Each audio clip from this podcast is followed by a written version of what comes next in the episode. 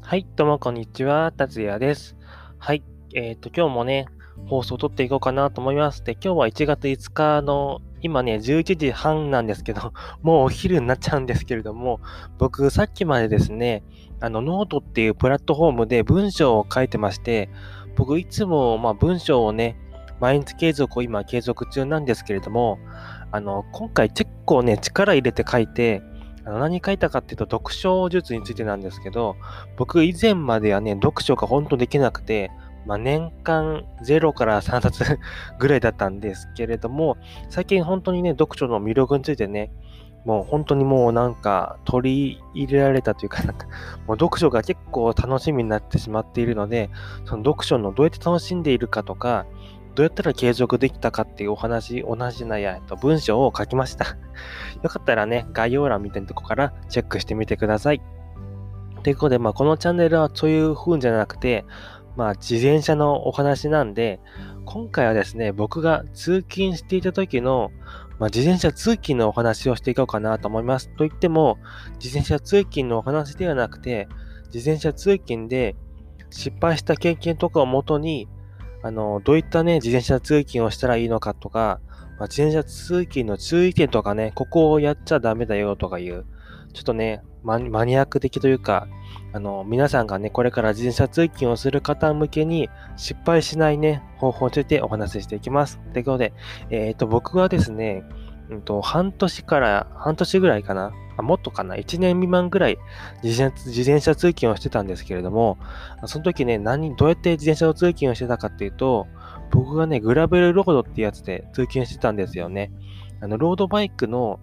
まあ、少しタイヤが太い版なんですよね。簡単に言ってしまうと。タイヤ、ちょっとだけ太いんで、パンクがね、そんなにしない感じになったんですけれども、そんな感じでやってたんですけど、まず、まあ、5つほど、ちょっとね、揃えてきたんですけれども、お話を。まず、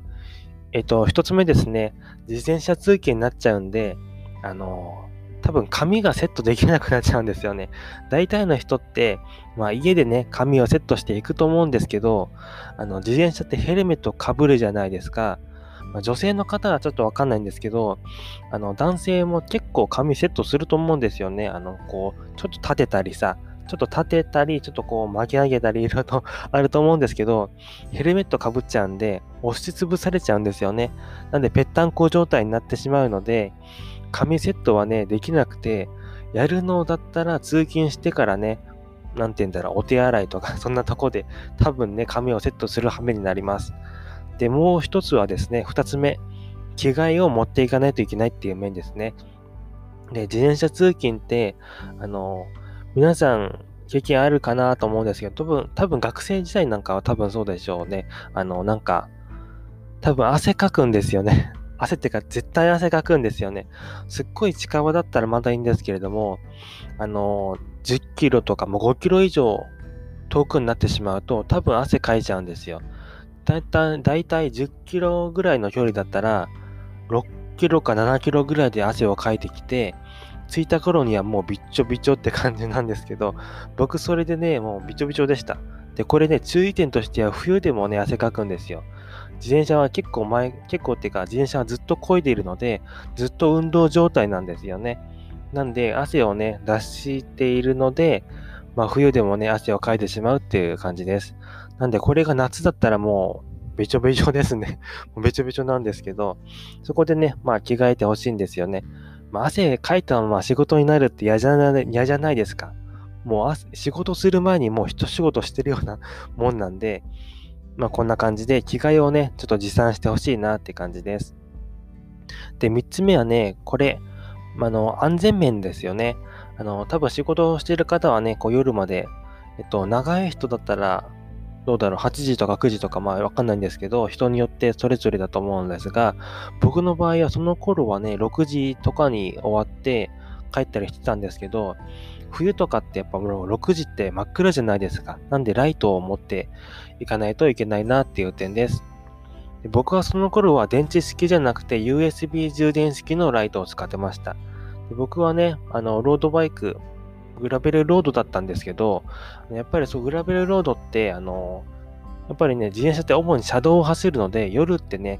前からは、あの、ハンドルにつけてるライトって見えるんですけど、後ろから来る車に認識されない場合があるんで、テールライトっていうね、後ろでピカピカする赤いのとか多分ロードバイク乗りの方とかつけてると思うんですけど、そういうピカピカをつけてないとぶつかったりするので注意しましょうっていう点です。あとヘルメットはね、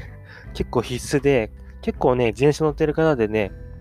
つけてない方とかもいると思うんですけど、ママチャリでもね、多分中学生とかつけてると思うんですけど、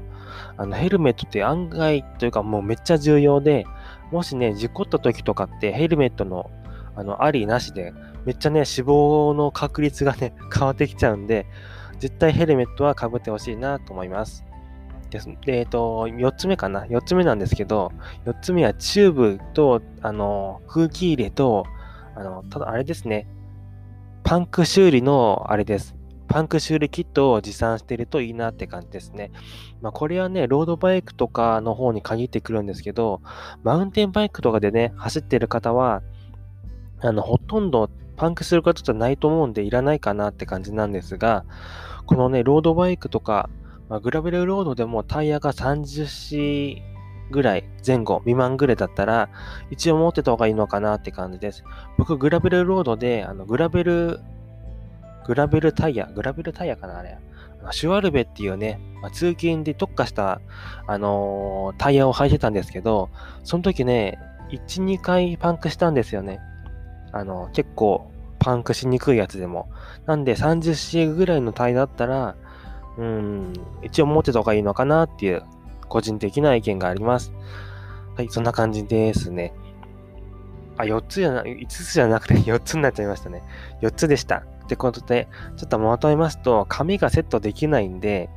あの、ヘルメットかぶっちゃうんで、髪がセットできないって点がちょっとデメリットではあるんですけど、まあ、運動になるんでね、結構いいと思います。で、二つ目がね、着替えを持っていかないと結構びちょびちょになっちゃうって感じですね。着替えの点で1点、ちょっとね、よく言ってる点があるんですけど、ヒートテックはね、通勤の時はやめた方が良くて、ヒートテックって、あのー、汗をね、放出しないし乾かないんで、汗をかいたままね、そのまま行っちゃうんで、坂とかが来ると、坂でね、めっちゃ寒くなっちゃうんで注意が必要です。これ結構前にもね、お話ししてるんで、ちょっとね うるさいかもしれないですね。ということで、3つ目はね、ライトとか安全面の装備ってことですね。で、4つ目が、あれですね、タイヤ修理キット。タイヤっていうかパング修理キットです。で、これはね、ロードバイクとかの方がおすすめで、ロロードバイクの方は思ってた方がいいなって感じですね。で、マウンテンバイクだったら多分いらないかなって感じです。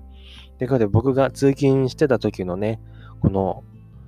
なんていうんだ、注意点、注意点をお話ししてきました。ということで、えっ、ー、と、今回はこんな感じに終わろうかなと思います。はい。ということで、えっ、ー、と、最後までご視聴ありがとうございました。こんな感じに、今回は通勤のお話だったんですけれども、通勤のね、おすすめのチャリとか、まあその辺についてもね、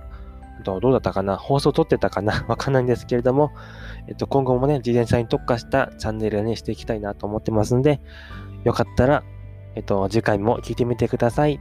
ではまた、バイバーイ。